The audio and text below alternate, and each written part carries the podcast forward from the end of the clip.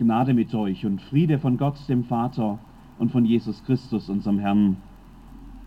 Liebe Schwestern und Brüder in Jesus Christus, ganz hoch oben setzt der Artist vorsichtig den ersten Fuß auf das Seil. Tastend sucht er nach der richtigen Position, bevor er mit der langen Balancierstange in seinen Händen den Schritt nach vorne wagt. Gebannt schauen wir von unten zu. Das Seil sieht unglaublich dünn aus aus der Ferne. Schritt für Schritt und zunehmend schneller geht der Artist in die Mitte der Manege dort hoch droben, als ob es sich um einen Sonntagnachmittagsspaziergang handeln würde. Für uns ist das Seil kaum zu sehen, für ihn ist es scheinbar breit wie eine Straße. In der Mitte angekommen, bleibt er stehen, dreht und wendet sich und jedes Mal sieht es für uns so aus, als müsste er sicher fallen. Für ihn sind das alles noch leichte Übungen. Bis zu dem Moment, wo sein linker Fuß ins Rutschen gerät. Wild schwankt die Balancierstange hin und her, er taumelt, versucht das Gleichgewicht wieder zu finden, aber er schafft es doch nicht. Ein Aufschrei geht durch das Publikum und dann passiert es. Er fällt.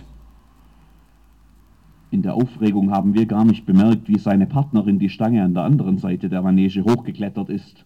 Und just in dem Moment, als er sich nicht mehr halten kann, schwingt sie sich auf dem Trapez am langen Seil wie Tarzan durch die Manege.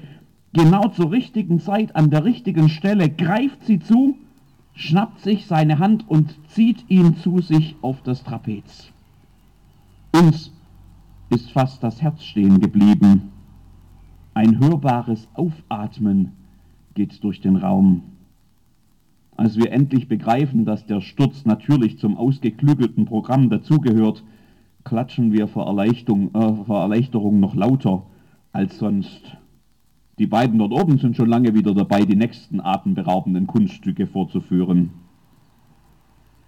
Mich hat die Aufführung begeistert. Aber genauso spannend fand ich eigentlich die Reaktion des Publikums. Den entsetzten Aufschrei, den hätte kein Dirigent besser synchronisieren können. Es war, als hätten wir alle nur gespannt darauf gewartet, auf ein Zeichen miteinander erschreckt aufstöhnen zu können. Dabei war gar nichts geplant. Niemand von uns hatte die Zeit zu überlegen, was jetzt die angemessene Reaktion sein könnte. Der Schreckenschrei das erleichterte Aufatmen, der frenetische Applaus hinterher, sie alle kamen unwillkürlich von Herzen und waren die ganz natürliche Reaktion für jeden, der das Geschehen unvoreingenommen beobachtete. Solche unwillkürlichen Reaktionen gibt es an vielen Stellen. Das Au, wenn dir jemand auf den großen Zeh tritt, gehört genauso dazu wie das Stopp, wenn ein kleines Kind sich von der Hand losreißt und, und allein auf die Straße zurennt. Und das Wow, wenn du gerade etwas Unbegreifliches beobachtet hast. Oder das hm, wenn du gerade in etwas wahnsinnig Leckeres gebissen hast. Das Lob Gottes, wenn wir an seine großen Taten denken, gehört in dieselbe Kategorie. Das scheint zumindest das zu sein, was Jesus sagt, als seine Anhänger ihn beim Einzug in Jerus nach Jerusalem in den Himmel hochloben. König, Gottgesandter, Friedefürst, das sind die Bezeichnungen, die ihnen in diesem Moment spontan einfallen. Die Freude über Gottes Handeln in Jesus, die bricht sich Bahn und es wird laut, unwillkürlich, natürlich, sagt Jesus. Das muss einfach geschehen, dass Gott hier gelobt wird. Und wenn diese hier es nicht täten, dann müsste man erwarten, dass die Steine in das Lob Gottes ausbrechen. Solche spontanen Reaktionen kann man nicht kritisieren, wie es die Pharisäer hier tun. Sie sind ja keine lang geplanten, wohlüberlegten Äußerungen, sondern spontane Gefühlsregungen, die so stark sind, dass sie sich gar nicht zurückhalten lassen. Das ist es, was passiert, wenn Menschen die großen Taten Gottes sehen. Uns begegnet dieser Text hier heute noch einmal, wenige Wochen nach dem Palmsonntag, weil das umso mehr gilt, wenn man begreift, was Gott in Jesus Christus tut, im auferstandenen Herrn, der den Tod überwunden hat und damit unwiderruflich Hoffnung für alle bringt, die noch dieses sterbliche Leben leben.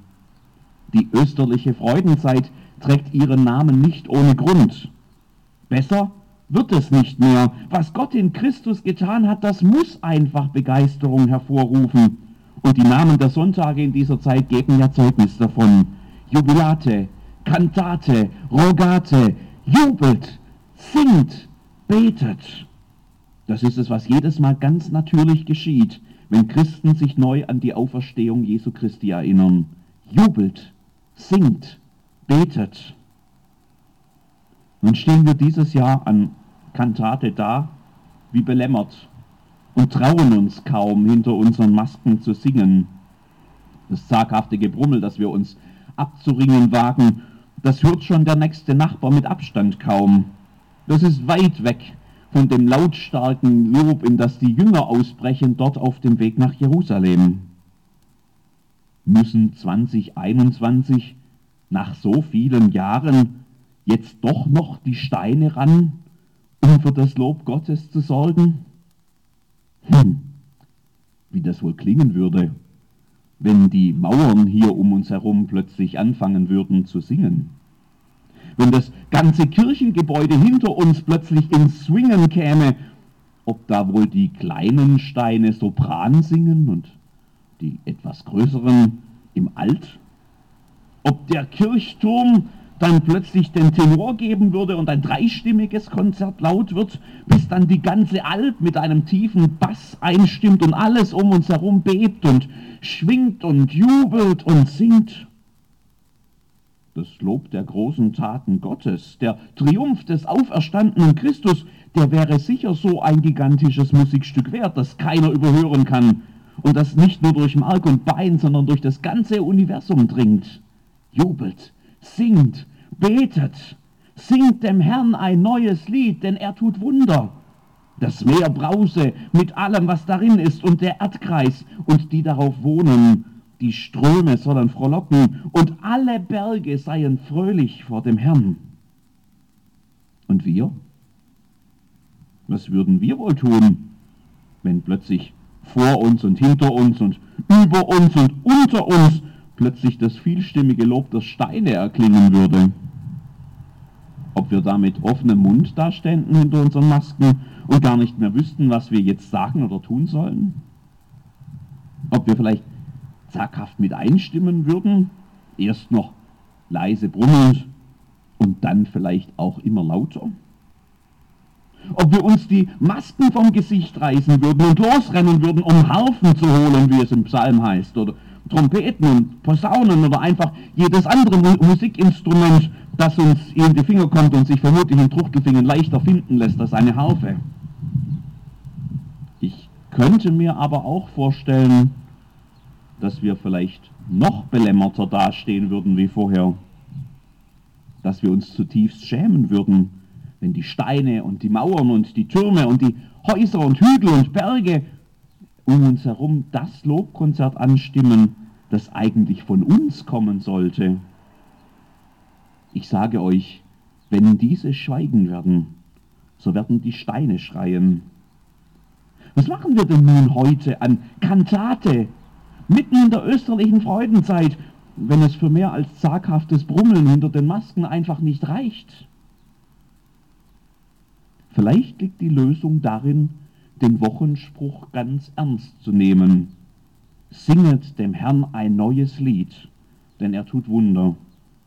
Ein neues Lied, das ist vielleicht genau das, was wir brauchen. Und damit meine ich nicht nur eine neue Zusammenstellung unterschiedlicher Töne und Harmonien. Nein, ich meine ein wirklich neues Lied. Eins, das in der unendlichen Vielzahl von bereits existierenden Melodien und Kompositionen so vielleicht noch gar nie erklungen ist.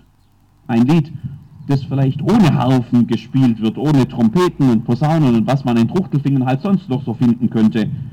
Und vielleicht in dieser maskentragenden Zeit sogar ohne die Stimmen, die hinter den Masken noch brummeln dürfen.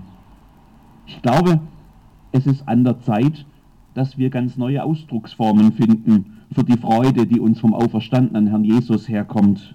Formen, die ohne laute Stimmen auskommen und die Freude trotzdem hinaustragen in die Welt.